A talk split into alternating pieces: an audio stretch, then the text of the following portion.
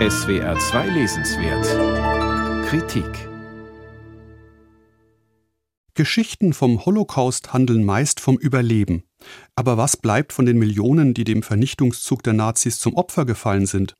In ihrem Buch über ihre unbekannte Großmutter zitiert Nina F. Grünfeld einen Historiker, der eine traurige Wahrheit ausspricht. Viele Menschen verschwinden aus der Geschichte, ohne auch nur ein Staubkorn zu hinterlassen.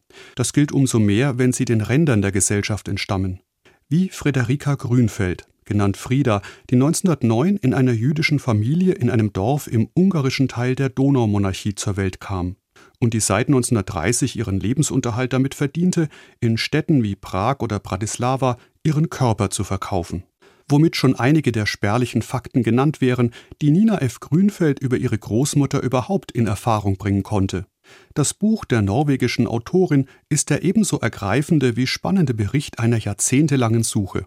Schon in ihrer Kindheit habe die rätselhafte jüdische Vorfahrin sie in ihrer Fantasie besucht, gesteht die Dokumentarfilmerin und Medienforscherin. Eine Rolle dürfte dabei das verschämte Schweigen ihres Vaters gespielt haben.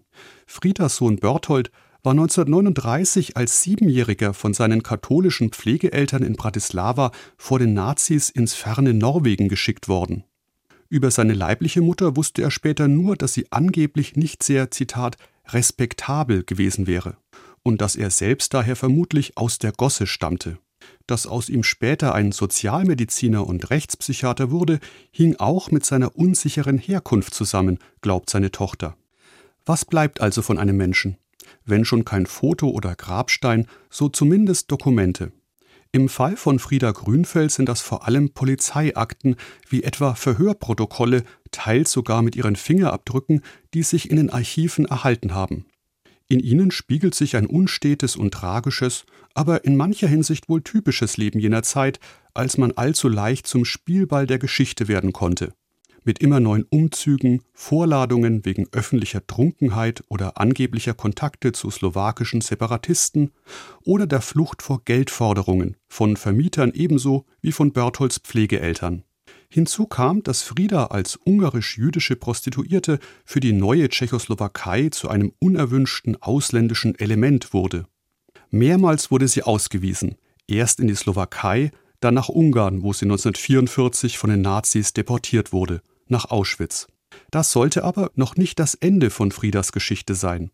Ihre Großmutter überlebte das Vernichtungslager, doch nur um als Zwangsarbeiterin nach Deutschland geschickt zu werden, wo sie mit anderen jüdischen Frauen in der Nähe von Frankfurt am Main eine Rollbahn für deutsche Jagdflugzeuge bauen musste.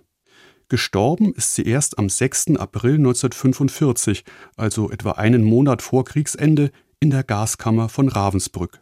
Das weiß man deshalb so genau, weil die Autorin den Namen ihrer Großmutter auf einer der wenigen erhalten gebliebenen NS-Listen aus diesem Frauenlager gefunden hat, auf denen die SS jene Häftlinge aufführte, die für diesen Tag zur Ermordung bestimmt waren.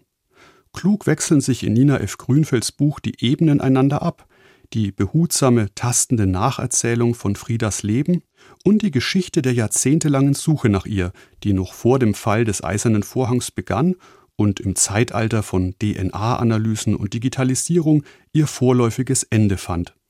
Dabei gelingt es der Autorin überzeugend, die zahlreichen Leerstellen in Friedas Leben durch Empathie und Konzentration auf den historischen Kontext zu füllen. Zum Vorschein kommen dabei die Umrisse eines Menschen, der überraschenderweise nicht nur ein Spielball der Geschichte war. Einige Dokumente lassen erahnen, mit wie viel Chutzpe sich einst diese ganz auf sich selbst gestellte, gleich mehrfach diskriminierte Frau gegen die jeweiligen Autoritäten zu behaupten wusste. Das sollte auch ihrem Sohn, dem im Jahr 2007 verstorbenen Sozialmediziner Berthold Grünfeld, am Ende noch eine späte Bewunderung abnötigen. Nina F. Grünfeld, Frieda, die Suche nach meiner verfolgten Großmutter, aus dem Norwegischen von Ulrich Sonnenberg, Schöffling und Co., 336 Seiten, 28 Euro